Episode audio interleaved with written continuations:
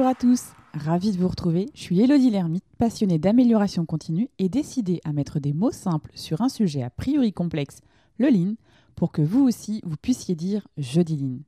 Je lean est le podcast qui décrypte pour chacun la philosophie et les outils du lean, vous aide à les comprendre et à les appliquer. Mon objectif? Vous donner les clés et les astuces pour booster concrètement la performance de vos activités, quelles qu'elles soient. Jeudi Lean, c'est aussi entrer dans l'univers de ceux qui pratiquent le Lean au quotidien, échanger avec eux et attraper leur essentiel. Mais c'est aussi faire un pas de côté pour nourrir la philosophie.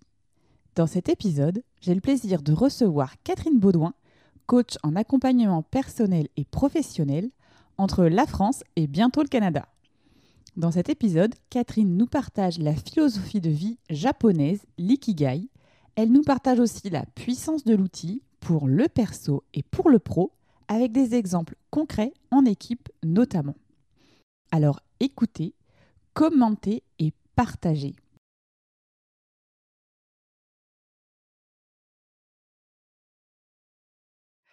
Bonsoir Catherine. Bonsoir Elodie. Merci d'avoir accepté mon invitation à discuter ensemble. Ça avec grand plaisir.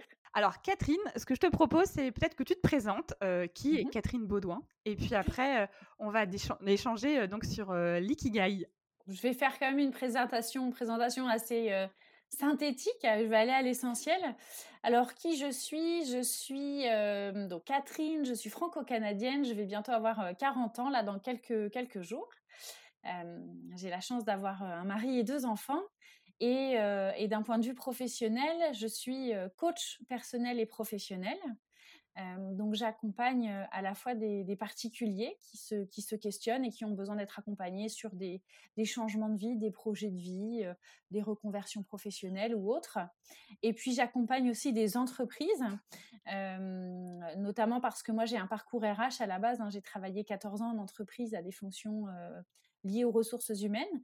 Donc, je peux les accompagner sur des sujets qui sont liés aux ressources humaines, mais surtout, là où je m'éclate vraiment, c'est d'accompagner soit en coaching, soit en formation, euh, essentiellement des managers euh, sur des sujets qui vont être liés euh, aux hommes et aux femmes de manière générale. Donc, sur le management, les relations humaines, la communication, la gestion des conflits. voilà, c'est ces sujets vraiment qui concernent l'humain de manière globale. Donc, voilà en, en quelques mots qui je suis. Et alors, euh, du coup, on va ajouter un nouveau mot à notre vocabulaire. C'est un mot japonais. Alors, on va dire que c'est le seul lien qu'on va faire avec le lean et le nom du podcast Jeudi Lean. Euh, donc, c'est l'ikigai. Et donc, bah déjà, en fait, c'est quoi l'ikigai? À part le mmh. fait que c'est japonais, parce que je viens de le dire, mais c'est quoi mmh. concrètement l'ikigai? Alors, pour comprendre ce que c'est l'ikigai, c'est important quand même que je réexplique euh, effectivement d'où ça vient et le pourquoi du comment. Alors, l'ikigai, comme tu viens de le dire, c'est un concept qui vient du Japon et plus précisément d'Okinawa. Et c'est dans cet archipel d'Okinawa que on trouve la plus longue espérance de vie au monde. C'est en moyenne 87 ans pour les femmes et 79 et quelques pour les hommes. et c'est là aussi où on trouve le plus grand nombre de centenaires à l'échelle de la planète, tu vois. Mmh il y a environ 33 centenaires pour 100 000 habitants selon les estimations. Donc c'est une proportion qui va peut-être pas vous parler comme ça, mais en réalité à l'échelle de la planète qui est vraiment important. Et cette, cette région-là fait partie de ce qu'on appelle les blue zones. Je ne sais pas si tu as déjà entendu parler de ce concept-là. Les blue zones, ce sont des régions du monde où en fait il fait bon vivre, où, où on vit le mieux en fait et le plus longtemps. Donc, c'est cinq zones dans le monde. Donc, il y a une région en Italie, une région du Costa Rica, une région aux États-Unis, euh, une région en Grèce et puis notre fameuse région de Okinawa au Japon. Et en fait, ces cinq blue zones, elles ont des caractéristiques communes. Alors, je ne vais, pas toutes vous, les, vous les détailler. Hein. On trouve facilement beaucoup d'informations sur le net sur les blue zones, mais ce sont des gens qui, ont, qui accordent une place importante pour l'activité physique dans leur vie, qui ont une alimentation très tournée vers le végétal, qui ne consomment pas d'alcool, qui ont un engagement spirituel avancé et surtout qui ont un but dans leur vie. Et toutes ces caractéristiques-là font qu'ils sont ben, justement en bonne santé. Et en plus d'être en bonne santé, ils vivent heureux mmh. longtemps, tu vois? Et, en fait, c'est ça qui, quelque part, résume un petit peu l'ikigai parce que le terme d'ikigai, iki, en fait, ça signifie vivre. Et gai, ça veut dire la raison. Donc, en mmh. gros, ikigai, ça veut dire la raison de vivre. Et les Okinawaïens, justement, considèrent que pour vivre longtemps en bonne santé et heureux, il faut trouver son ikigai, c'est-à-dire sa raison de vivre, et faire en sorte d'alimenter à la fois son quotidien, sa vie à court, moyen et long terme autour de son ikigai. Et c'est ça qui va vous rendre heureux, en bonne santé et qui va vous permettre de vivre très longtemps. Tu vois Donc, ikigai, si vraiment on, devrait on devait le résumer, on pourrait dire c'est sa raison de vivre. Et, ça peut paraître très simple, mais en réalité, je ne suis pas certaine que tout le monde sache exactement quelle est sa raison de vivre. Tu vois, c'est mmh. une vraie question profonde à se poser. Et parfois, quand on est noyé dans notre quotidien, voilà, on fait des études, on cherche un travail, ensuite, ben, on est en couple, on construit une famille ou pas, hein, il n'y a pas d'obligation, mais tu vois, on est, on est conditionné dès notre plus jeune âge à rentrer dans un schéma. Est-ce qu'à un moment donné, dans ce schéma-là, on se pose la question de mais en fait, c'est quoi ma raison de vivre? Pourquoi je suis sur cette planète et qu'est-ce que j'ai envie de faire de ma vie? Voilà, mmh. c'est des questions profondes qu'on n'est pas habitué à se poser en règle générale. D'accord.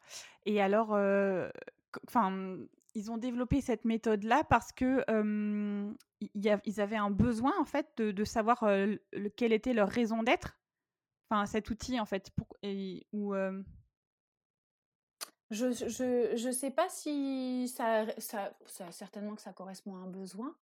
Je sais pas exactement comment il a été construit cet outil-là, mais en tout cas, c'est, ça a été un constat de dire que à partir du moment où tu vis dans ton ikigai, que tu es finalement aligné avec toi-même, tu vois, dans tes actes et dans tes décisions.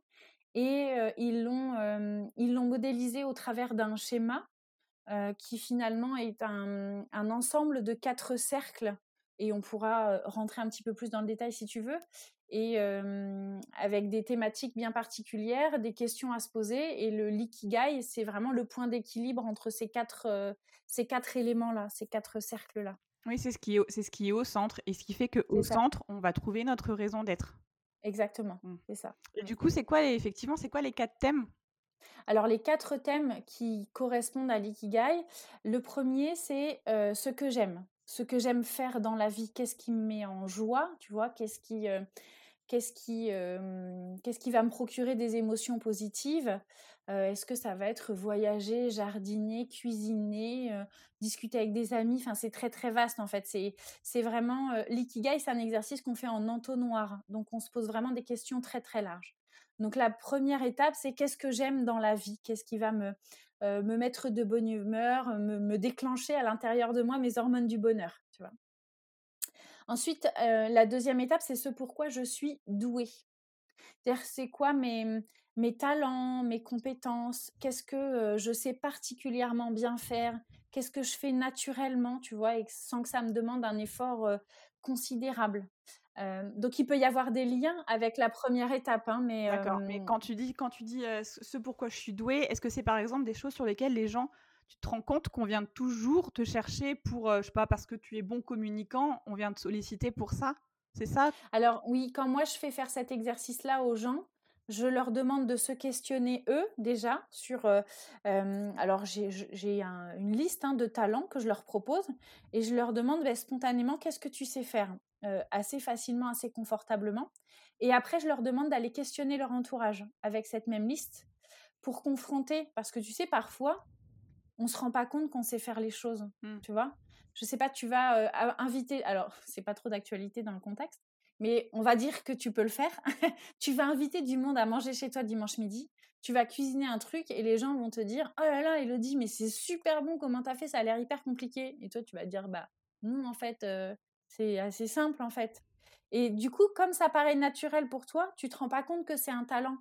Mais comme les autres, euh, peut-être, ont un peu plus de difficultés à le faire. C'est leur perception des choses qui va te permettre de dire ah bah oui effectivement c'est un talent. C'est pour ça que je trouve ça intéressant de se questionner soi-même et puis après d'aller interroger son entourage personnel ou professionnel, parfois les deux, pour essayer d'identifier justement nos capacités et peut-être aller détecter des choses que nous, on n'observe pas chez nous parce que ça nous paraît tellement facile et naturel qu'on ne se pose même pas la question. On comprend même pas que les autres n'arrivent pas à le faire, tu vois. Mmh. Oui, voilà, d'accord. Donc c'est la première étape, ce que j'aime. La deuxième étape, ce pourquoi je suis douée.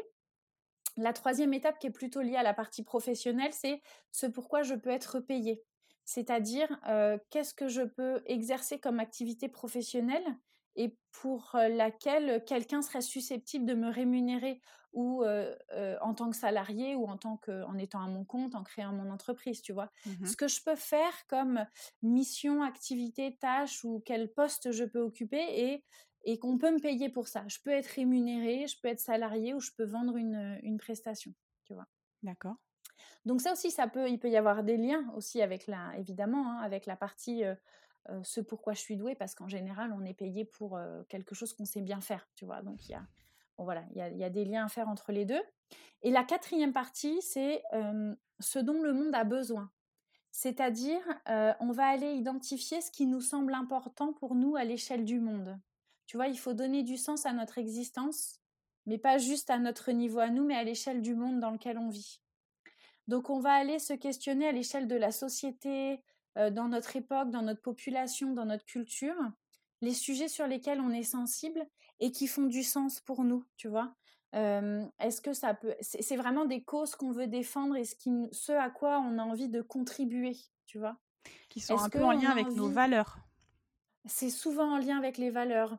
Est-ce que euh, j'ai envie de contribuer peut-être à une dimension écologique ou à une cause bien précise, tu vois? Ça peut être vraiment très très vaste. Euh, mais en tout cas, ça doit être une, une cause ou euh, une mission qui nous semble importante pour nous, tu vois, pour laquelle on a vraiment envie de contribuer et de mettre notre pierre à l'édifice, tu vois. Mmh. Euh, et donc voilà, on, on, va se questionner sur ces quatre étapes, étapes-là. Donc ce que, ce que j'aime, ce pourquoi je suis douée, ce pourquoi je peux être payée et ce dont le monde a besoin, selon mon point de vue à moi. On va se questionner encore une fois en mode entonnoir sur ces quatre sujets-là. Et puis petit à petit, on va aller faire des liens entre les cercles, tu vois. Euh, et on va voir qu'il y a souvent des mots qui reviennent, des idées, des, mmh, il y a des points communs entre les différents cercles, tu vois, il y a un fil conducteur. Et petit à petit, on va réduire l'entonnoir et puis on va euh, rassembler les cercles et on va arriver à l'ikigai qui est au milieu. Et l'ikigai, finalement, ça va être le point d'équilibre entre ces quatre cercles-là. Et ce qui va faire que euh, je vais euh, savoir pourquoi je fais les choses, pourquoi je prends ces décisions-là, comment je peux rendre mon quotidien euh, vibrant. Et, ça me paraît hyper cohérent, je suis alignée avec moi, parce qu'effectivement, ça répond à ces quatre dimensions-là, et l'ikigai, il va se formuler, il peut se formuler de différentes manières. C'est-à-dire qu'au final, moi, j'ai déjà vu quelqu'un définir son ikigai juste en utilisant trois mots. Tu vois, finalement, la synthèse des quatre cercles, c'est trois mots. Et puis parfois, il y a des gens qui aiment bien formuler toute une phrase, tu vois, parce qu'ils ont trouvé une cohérence entre les quatre cercles. Donc, il n'y a pas de méthode précise pour formuler son ikigai. Il faut juste qu'en fait, chacun trouve sa propre formulation. Il ne faut pas s'enfermer à dire il faut que je trouve ça. Euh, chacun trouve sa propre formulation et il faut juste que quand tu lis la phrase ou tu lis les mots, ça, ça soit ton reflet à toi et tu te dises ah ouais effectivement là c'est complètement aligné avec moi et qui je suis et ce que je veux faire de ma vie. Ce qui veut dire qu'après une fois qu'on a défini son ikigai, euh, dans les décisions qu'on va prendre, euh, comme par exemple se dire est-ce que je déménage ou pas, est-ce que je change d'entreprise ou pas, est-ce que mmh enfin, toutes les questions finalement qui peuvent se poser, on va les, enfin, je dis pas qu'on va les passer avec à travers le prisme de l'ikigai, mais c'est un moment, c'est de se poser la question, mon, ma, enfin, ma raison de vivre, c'était ça. Est-ce que ça rentre dans euh, dans ce que moi je veux euh, Ça fait du sens? Oui. En fait, euh, moi, j'invite toujours après à, à, passer toutes les décisions que tu as amenées à prendre dans ta vie. Je les fais passer à la moulinette de l'ikigai. est-ce que en fait, si je fais ça, ça va nourrir mon ikigai ou pas Donc, si ça nourrit mon ikigai, bah oui, j'y vais et oui, je décide de le faire. Et si ça nourrit pas mon ikigai, euh, je dis pas qu'il faut pas le faire. Euh, je dis juste que euh, bon, déjà, il faut veiller à ce que ça n'aille pas à l'encontre de l'ikigai. Et si ça va pas à l'encontre, mais c'est plutôt neutre, à un moment donné, il faut pas que ça prenne trop d'énergie ou il faut que j'ai une explication de pourquoi je le fais, mais je sais que c'est pas ça qui va me nourrir, c'est pas ça qui va me faire vibrer, tu vois. Si ça dure, si par exemple c'est quelque chose qui va durer sur six mois et ok ça rentre pas dans mon ikigai, mais en fait je rends service à quelqu'un, je sais pas ou voilà. mais je sais que c'est sur du court terme, c'est ok. Mais les décisions vraiment fondamentales de ta vie, sur vraiment les, choses importantes, tu vois, dans ta vie privée ou ta vie professionnelle, moi j'invite toujours à les faire passer à la moulinette de l'ikigai. Et à un moment donné, bah, si ça répond pas à l'ikigai, bon, chacun fait ce qu'il veut, mais moi personnellement, moi je me l'applique aussi à moi, l'ikigai. Hein.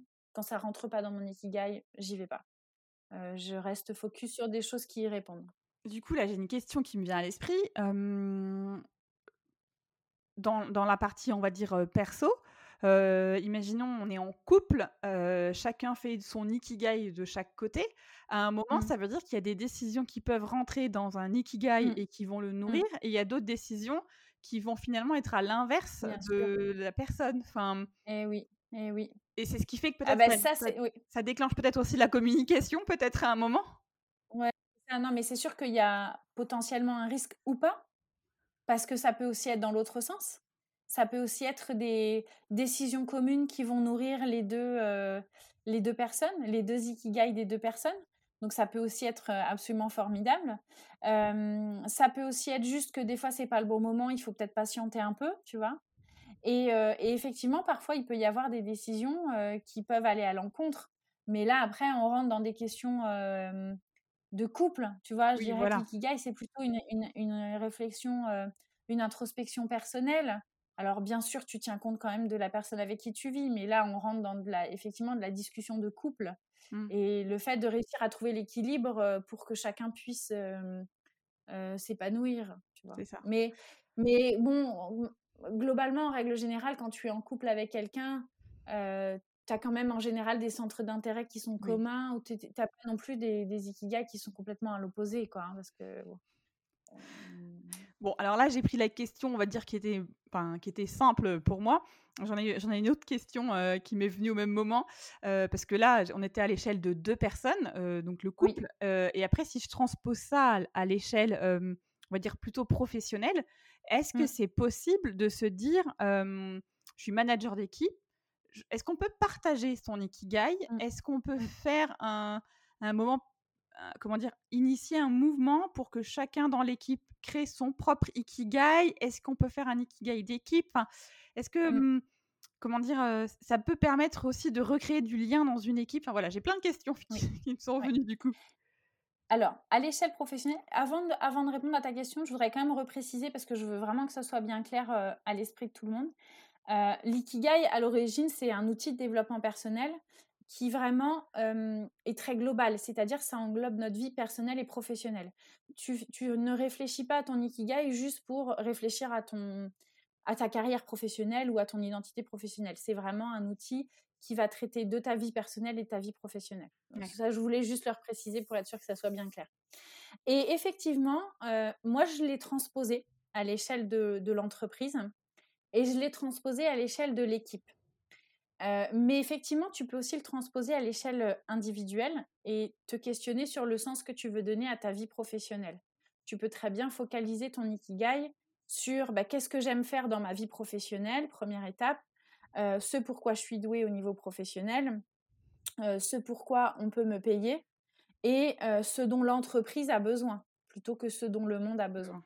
Donc tu peux effectivement le transposer comme ça mais très honnêtement, je vois très peu d'entreprises qui aujourd'hui ouvrent cette porte-là parce que forcément, il y a un risque.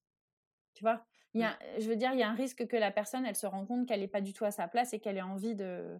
Alors moi, je le vois plutôt comme une opportunité, hein, parce que je trouve que c'est quand même beaucoup plus percutant que la personne soit à sa juste place.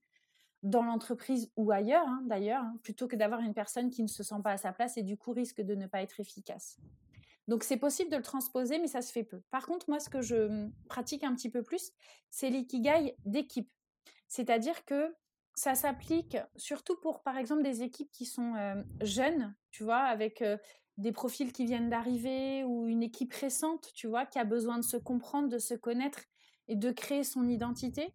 Ça peut être une équipe qui a perdu son identité, qui a perdu le sens de sa mission, qui a besoin de se recréer une nouvelle identité, ou une équipe qui vit une période de transition, de changement dans l'entreprise et qui a besoin de se questionner, tu vois. Il y a toujours une question de quête de sens derrière. Et là, effectivement, je vais transposer le même modèle avec nos quatre étapes, mais à l'échelle de l'équipe. Donc là, c'est vraiment un travail collectif. On n'est pas sur un travail individuel. Hein. On est vraiment sur un travail collectif sur une ou deux journées, dépendamment de la taille de l'équipe, où euh, ben là, on va se questionner. Alors, on reprend toujours nos quatre étapes. Hein. Euh, ben, ce qu'on aime, nous, euh, dans notre vie professionnelle, qu'est-ce que l'équipe aime faire finalement? Où est-ce qu'on s'éclate et où est-ce qu'on prend du, plaisir? Deuxième étape, ben, ce pourquoi on est doué. L'équipe, elle est douée pourquoi Alors là, bien sûr, on va aller chercher presque la somme des individualités, c'est-à-dire que l'équipe, elle est douée pour ce que les membres de l'équipe sont doués, tu vois. Donc, on va aller quand même questionner les individualités, mais on va en faire une synthèse. toujours ce pourquoi on peut être payé, notre troisième étape. Et puis notre quatrième étape, ce dont l'entreprise et ce dont notre marché a besoin tu vois. Et, voilà, et on, va questionner, donc là c'est vraiment un gros travail de brainstorming, de, construction, de cohésion d'équipe. Et à la fin, on va identifier l'ikigai, cette fois-ci, de l'équipe. vraiment le, sens, la mission, la raison de vivre de cette équipe-là. Et alors ensuite, derrière, il y a un gros travail de de mise en œuvre et de plan d'action. C'est-à-dire qu'une fois qu'on a identifié l'ikigai de l'équipe, qu'est-ce qu'on en fait? Au-delà d'être juste un message fort, tu vois, c'est porteur de sens. Donc c'est voilà, c'est vraiment fort à vivre ces moments-là. Mais après, c'est qu'est-ce qu'on en fait, tu vois? C'est ok, du coup, ben, moi en tant que collaborateur, comment je me positionne? Qu'est-ce que je veux faire dans cette équipe? Et, et c'est un travail énorme parce qu'on se rend compte des forces de chacun et on sait, tu vois, capitaliser sur les individualités et dire, bah, en fait, moi, je suis douée pour ça, donc c'est moi qui vais faire ça dans l'équipe. Moi, je suis douée pour ça. Enfin, tu vois, il y a un peu une répartition des rôles au travers de cette mission-là qui se fait et c'est assez, assez significatif. Je l'ai même fait une fois avec une équipe en partenariat avec une personne qui fait du, de la facilitation graphique.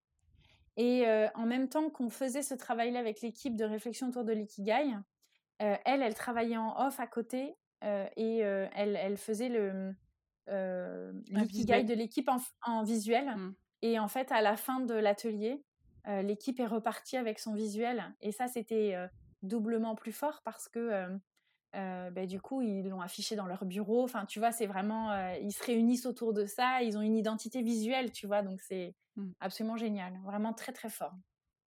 Et alors, là aussi, alors peut-être que le parallèle est peut-être pas bon, mais en ce moment, dans la, partie actualité, on, voit aussi, aussi, beaucoup apparaître la notion de raison d'être des entreprises.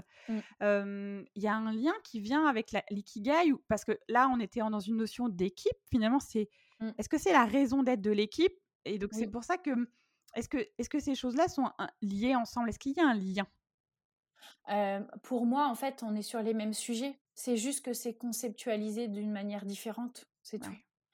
c'est juste qu'il y a un schéma, il y a un modèle, il y a des, étapes, un processus de questionnement, mais on est sur les mêmes sujets en fait. Donc le lien, c'est que bien sûr, l'idée, c'est de trouver sa raison d'être, sa raison de vivre et le sens. C'est juste la manière d'y arriver qui est différente, mmh. mais on est sur les mêmes sujets je trouve que l'approche au niveau de l'équipe, elle est hyper intéressante.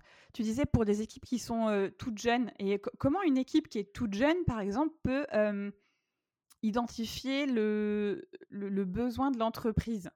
Enfin, la dernière étape, là, quand tu disais ce, ce, dont l'entreprise a, besoin, est-ce mmh. que ça, par exemple, c'est quelque chose qui, qui, peut être difficile à, à, identifier ou enfin, je me mets à la place d'un manager qui démarre. c'est difficile aussi de se dire j'ai une équipe qui est toute récente. Je suis pas forcément à l'aise avec ce dont l'entreprise a besoin. Donc là, ça permet aussi peut-être de se poser les bonnes questions. Mmh. C'est vrai qu'il faut quand même avoir un minimum de recul. moi, à chaque fois que je l'ai expérimenté, il y avait toujours dans l'équipe des personnes qui étaient quand même qui avaient déjà suffisamment de recul, tu vois, mmh. ou qui avaient déjà suffisamment d'expérience. Quand je veux, quand je dis une équipe jeune, c'est pas forcément toute l'équipe qui est jeune pas forcément en âge. Hein. quand je dis jeune, c'est en, ancienneté. En ancienneté, tout à fait. Tu vois, dans l'équipe et dans l'entreprise.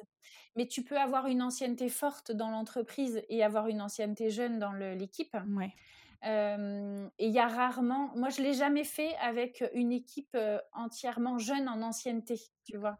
J'ai toujours dans l'équipe quelqu'un qui a quand même un peu plus d'expérience dans l'entreprise ou dans cette équipe-là, tu vois. Et du coup, ça permet de quand même de faire le lien, même si le point de vue des plus jeunes, encore une fois en ancienneté, est hyper intéressant parce qu'ils peuvent avoir un regard différent.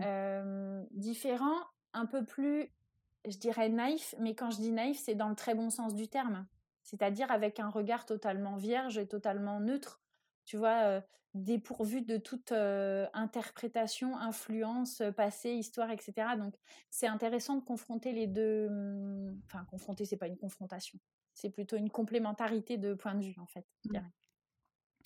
Et là, on a pris des exemples d'entreprises, mais encore une fois, ça fait un peu comme une boussole au final. Donc, ça marche pour une entreprise, pour une équipe, que ce soit une création d'entreprise, une start-up. Enfin, en fait, finalement, les, mmh, le support s'applique à, tout le monde, en fait. c'est marrant que tu parles d'une boussole parce que moi, sur mon, dans ma communication sur mon site internet, le, tout ce qui tourne autour de l'ikigai, c'est souvent représenté par une boussole. D'accord. Donc c'est assez marrant, mais effectivement c'est ça, hein, ça, donne, ça donne la direction à suivre. et je dirais que oui, effectivement, ça peut s'appliquer à l'échelle d'une entreprise, d'une start-up, etc. Et, et, tu sais, quelque part, ça rejoint la méthode du canvas, en fait. Tu sais, mmh. voilà, c'est qui est un outil de création d'entreprise enfin pas que de création d'ailleurs, mais pour aller questionner ton activité, ton entreprise. Donc c'est pareil, c'est juste modélisé différemment, mais mmh. effectivement, ça permet de se questionner. Et mmh, qu'est-ce que tu conseilles à imaginons enfin ceux qui nous écoutent là ils se disent tiens je vais essayer de faire mon ikigai soit personnel ou mon ikigai d'équipe à partir du moment où on l'a on a dessiné les cercles on a mené la réflexion ça veut dire qu'il faut l'afficher à un moment et se dire je, le, garde sous les yeux, comme ça je, peux au quotidien mmh. me le rappeler ou, ou après c'est quelque chose qu'il faut se donner un temps pour soi et de se dire bah voilà, je me donne un peu des rendez-vous soit avec moi-même ou soit avec l'équipe et de se dire où est-ce qu'on en est dans notre ikigai, est-ce qu'on n'a pas dérivé, est-ce qu'on n'a pas. Alors, moi, je suis coach, donc je suis très pratico-pratique. Donc, pour moi, une fois qu'on a identifié l'ikigai, derrière, il y a un plan d'action à construire c'est-à-dire qu'est-ce que je vais faire, quelles sont les actions que je mets en œuvre à court, moyen terme, quelles sont les ressources dont j'ai besoin, je me fixe un timing, je me fixe des échéances pour me questionner, etc. Je suis très pratico-pratique parce que moi, quand j'accompagne les gens, on va jusqu'à euh, la mise en œuvre du plan d'action et euh, on va le dérouler, tu vois. Mmh. Euh, après, la manière de faire, je, je dirais qu'il n'y a pas une seule et bonne façon de faire. Chacun, est-ce tu me disais, est-ce qu'il faut se l'afficher? Ben, j'ai envie de te dire oui, tu peux, mais c'est pas une obligation. Chacun doit trouver sa, sa propre manière de faire. Moi, personnellement, puisque je l'utilise, hein, cet outil-là, j'ai un petit cahier que j'ai choisi très sérieusement, qui me plaît, que j'aime, tu vois. Et j'aime me donner des rendez-vous avec mon petit cahier et m'accorder ce temps de réflexion et d'introspection. Et moi, personnellement, je me questionne deux fois, enfin, je, mmh, je, prends deux temps dans l'année, souvent la période des vacances, une fois l'été et une fois à Noël, où je viens re-questionner mon ikigai. Parce que il peut évoluer ton ikigai. Tu vois, par exemple, sur la question ce pourquoi je suis douée, bah, tu peux aussi développer tes compétences. Tu vois, tu peux avoir, je sais pas, suivi une formation, appris des nouvelles choses. Et du coup, c'est pas forcément, ça veut pas forcément dire que ça va révolutionner ton ikigai, mais ça va peut-être apporter une touche mmh. supplémentaire ou dans ton plan d'action derrière, ça va influencer, tu vois? Donc moi, je viens me re-questionner. Donc j'ai mon petit rendez-vous avec mon cahier une fois pendant les vacances d'été. et une fois aux vacances de Noël. J'aime bien prendre le temps des vacances parce que c'est vraiment un moment où je veux être détendue, tu vois, quand je vais le faire. Je veux pas faire ça vite fait un soir ou entre deux rendez-vous. Je veux vraiment le faire à tête reposée, être déconnectée. Et je viens re-regarder ce que j'avais noté la fois d'avant et puis me re-questionner sur les étapes. Alors des fois c'est assez rapide parce qu'il s'est soit il s'est pas passé grand chose ou il n'y a pas eu beaucoup de, de, changements.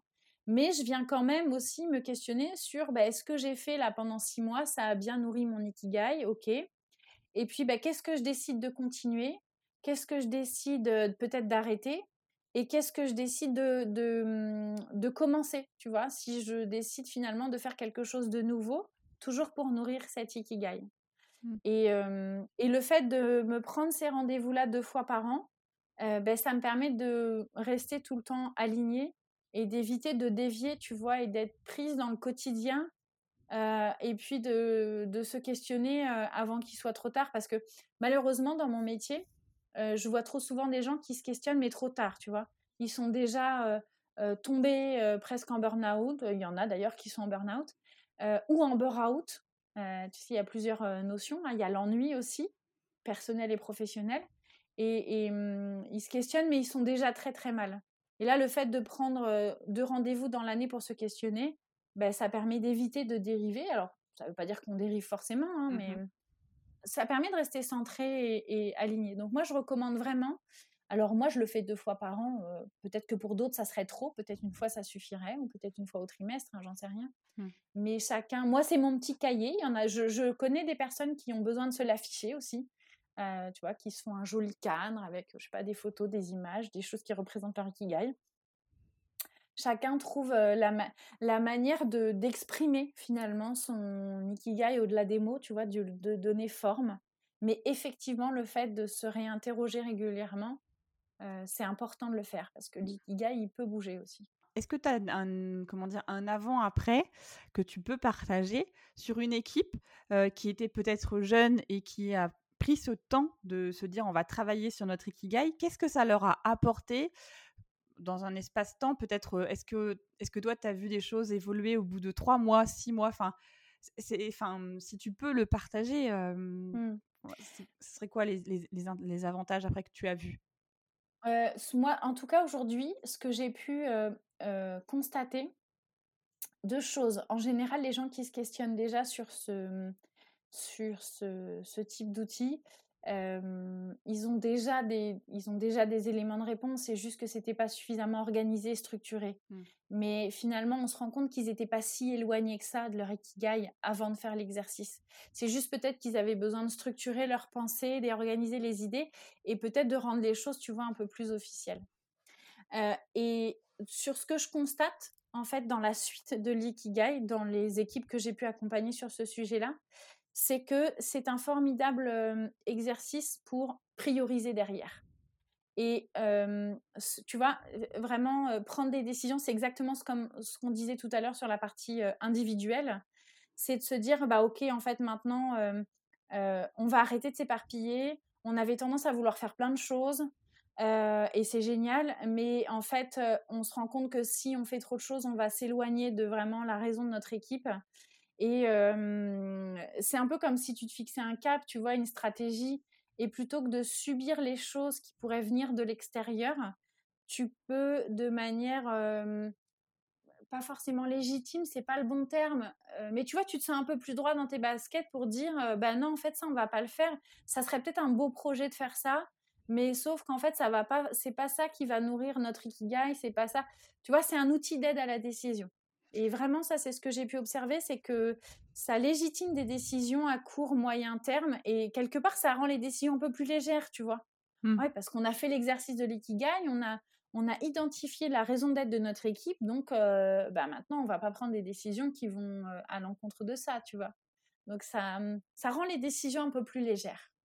Ce qui veut dire que, alors là, tu, vas peut-être te dire que je pousse un peu le bouchon un peu loin. Mais est-ce que ça veut dire, que les équipes apprennent à, apprennent à dire non Enfin, comment dire? On se sent plus, enfin, fort, armé de se dire non, mais là, c'est mmh. non. Et puis en plus de ça, on l'avait vu dans notre ikigai, donc non. Et bah, je vais, enfin, c'est pas je vais être obligée de dire non, mais c'est qu'à un moment, on est une équipe, on avait décidé que c'était ça. Et là, en fait, je me rends compte que bah non, ça va pas dans le, Mmh. la bonne, dans le bon sens. La bonne direction. Et pour des personnes qui peuvent être en difficulté à l'idée de dire non, est-ce que ça les a aidés aussi? Enfin, est-ce qu'ils ont appris à dire non ou est-ce que ils se sont dit là il faut que je dise non donc je vais apprendre je vais prendre quelqu'un pour m'aider à dire non si je me sens pas capable mais est-ce que Mmh. du coup cette notion de effectivement l'outil de, de décision mais est-ce que derrière le le c'est pas juste dire non en fait mais c'est un non justifié? Enfin, c'est ça c'est ça c'est un non justifié en fait euh, euh, dans, ta question j'ai envie de te répondre oui et non parce qu'il y a vraiment des gens qui ne savent pas dire non pour qui c'est vraiment très compliqué euh, et c'est pas juste le fait de faire l'ikigai qui va leur permettre de savoir dire non derrière mais effectivement, encore une fois, ça rend la décision plus légère.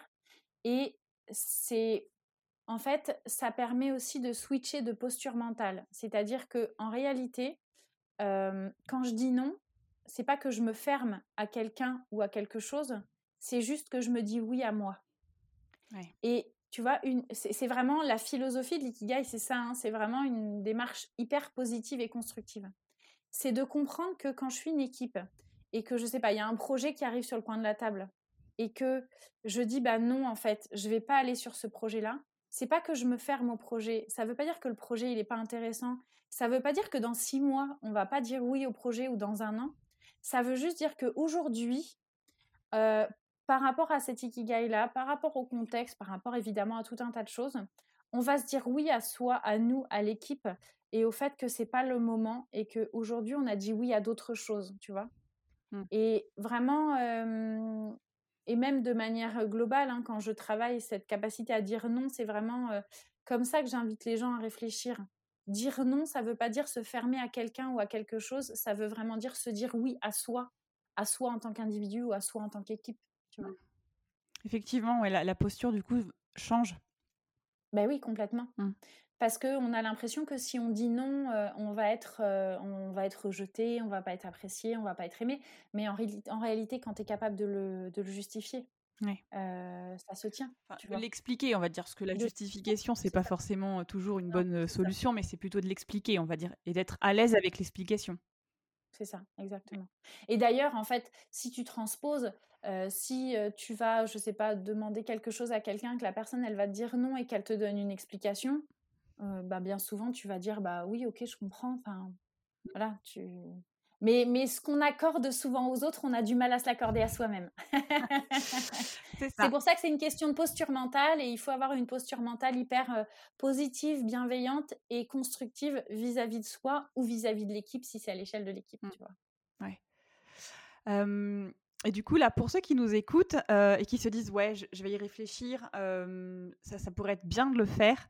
T'as envie, enfin, c'est quoi toi la première chose que tu dis quand on te dit je réfléchis, je vais peut-être faire mon ikigai C'est quoi la, mmh. ta réponse quand on te dit ça? Alors, j'ai pas forcément une réponse. Il y a plusieurs façons de le faire. Euh, dans tous les cas, euh, pour moi, c'est un travail qui prend du temps. Ça, c'est essentiel de euh, ne pas chercher à travailler son ikigai en un quart d'heure, une demi-heure, parce qu'on est quand même sur des questions profondes. Des questions d'introspection euh, qu'on nous apprend pas forcément à avoir. On nous apprend pas ça à l'école. D'ailleurs, moi, je regrette. Hein, J'aimerais vraiment que ce soit quelque chose. Alors, les mentalités évoluent un peu, hein, mais, mais vraiment, je trouve que ça serait super intéressant qu'on nous apprenne euh, ce type d'outils à, à l'école. Euh, donc, la première chose que je dis, c'est euh, il faut s'accorder du temps. Euh, il faut être encore une fois dans une démarche hyper bienveillante vis-à-vis -vis de soi-même. Euh, et après, il y a plusieurs façons de le faire. Euh, il y a énormément de bouquins sur le sujet, donc euh, c'est tout à fait possible de faire son cheminement dans son coin pour des personnes qui sont, tu vois, un peu plus introverties, qui ont besoin de réfléchir, etc., qui aiment bien être face à eux-mêmes. et puis, il y a des gens qui ont besoin plutôt d'être accompagnés, d'être guidés dans la méthode. Alors moi, c'est ce que je fais, hein, que ce soit à l'échelle individuelle ou à l'échelle d'une équipe je suis pas là pour trouver les réponses à la place des gens, surtout pas. Hein. D'ailleurs, euh, j'explique bien aux gens que si vous attendez de moi que je vous donne euh, des conseils sur vos réponses, ce sera, je suis pas la bonne personne. Moi, je suis là pour guider sur la méthode, c'est-à-dire vérifier que vous passez bien les étapes, que vous vous posez bien les bonnes questions, que vous avez bien compris la logique de l'exercice, etc. Mais les réponses, c'est vous qui allez les trouver. Et si vous me demandez de vous aider à formuler à la fin la phrase de votre ikigai, je vous aiderai pas en fait. c'est pas c'est pas mon rôle. Il faut que ça vienne de vous en fait, mmh. parce que la seule vérité qui existe, c'est la vôtre. Donc il y a des gens comme ça qui ont besoin d'être guidés par rapport à la méthodologie. Et parce que parfois, c'est tellement compliqué de se retrouver face à son petit papier et de se poser la question, bah tiens, pourquoi je suis douée, qu'ils ont besoin comme ça d'avoir des outils, mmh. euh, des exercices, tu vois, qui vont guider dans la réflexion. Donc, ce que je voudrais dire à quelqu'un qui voudrait le faire, que ce soit à l'échelle individuelle ou à l'échelle de l'équipe, c'est d'abord posez-vous la question de comment j'ai besoin de le faire. Est-ce que j'ai besoin de le faire Est-ce que j'ai besoin de le faire tout seul dans mon coin et que je préfère peut-être me documenter, lire des livres, écouter des podcasts, des choses comme ça sur le sujet, ou est-ce que je, préfère me faire guider sur la méthodologie et à ce moment-là, je fais appel à quelqu'un? Et la deuxième chose que j'aurais envie de dire, c'est attention, ça marche. Donc préparez-vous. préparez-vous peut-être à ce que ça initie des changements dans votre vie. Mmh. ou pas. Parce que parfois, l'ikigai, ça m'est déjà arrivé plusieurs fois en atelier. Je fais aussi des ateliers collectifs individuels, mais collectifs, c'est-à-dire des ateliers collectifs où les gens mmh. réfléchissent à leur ikigai individuel. Et parfois, ben, finalement, les gens se disent Ah ben ok, en fait, tout ce que je fais, c'est aligné avec mon ikigai. j'ai pas forcément appris grand chose parce qu'en fait, je me rends compte que ça me confirme. Là, ça m'arrive. Tu vois, quand je fais des ateliers de 10 personnes à peu près, j'en ai toujours au moins deux qui sont dans ce cas-là. c'est un peu la proportion. Qui à la fin de l'atelier me disent Ah bah oui, bah en fait, ça confirme bien que ce que je fais, c'est bien, je, je suis bien alignée avec moi-même, tout est OK en fait. Et puis, euh, tu as l'autre euh, partie de la population où là, ça remet en question certaines choses, tu vois. Ah, bon, ok, donc j'ai compris qu'en fait, il va falloir que je change des choses. Donc, il faut que je sois prêt à amorcer des changements, tu vois. Euh, parce que parce qu'effectivement, ça peut être des vraies prises de conscience et des vraies révélations. Donc, il faut être prêt à amorcer ça. Si t'es pas dans, un, dans une configuration qui te permet d'accepter et d'entendre ça, ça peut être difficile, tu vois, ça peut mmh, secouer un petit peu. Ouais. Mais après, c'est ce que tu dis, ça marche, quoi. Il y a du... Mais ça marche, mais ça marche, c'est ça. Et, et, je dirais que dans ces, dans ces moments-là, si, si, vraiment ça devient confortable, c'est là qu'il faut vraiment pas hésiter à se faire accompagner, tu vois. Mmh. Quand tu, tu, réfléchis à ton ikigai et là tu sens ça va ça bouge des choses et que ça devient tu vois, que c'est pas l'effet waouh, génial, euh, j'ai compris et j'y vais, j'avance, mais que c'est plutôt en mode oulala, j'ai peur. Euh, bon, à ce moment-là, il faut pas hésiter de se faire accompagner, tu vois, euh, pour être assuré, pour être accompagné, guidé et sécuriser un peu les choses. Mmh. Bien. Bah, en tout cas, bah, merci Catherine pour tous ces, pour tous ces éléments. ça permet effectivement de, mmh, bah, voilà, de prendre du recul mmh. sur la, les, à la fois personnellement et puis bah, quand on est manager aussi parce que il y a des outils qui, qui, sont là et qui peuvent nous aider aussi dans le quotidien. C'est ça. Et donc voilà. Et donc les Japonais nous, nous, enseigne beaucoup de choses finalement. Exactement. on ne prend pas forcément tout, on prend certaines choses et ça, je pense qu'on peut le prendre. Ça vaut le coup de, ça vaut le, coup de le prendre. C'est ça. en tout cas, merci à toi euh, pour Avec grand plaisir. Cette, euh, cet entretien.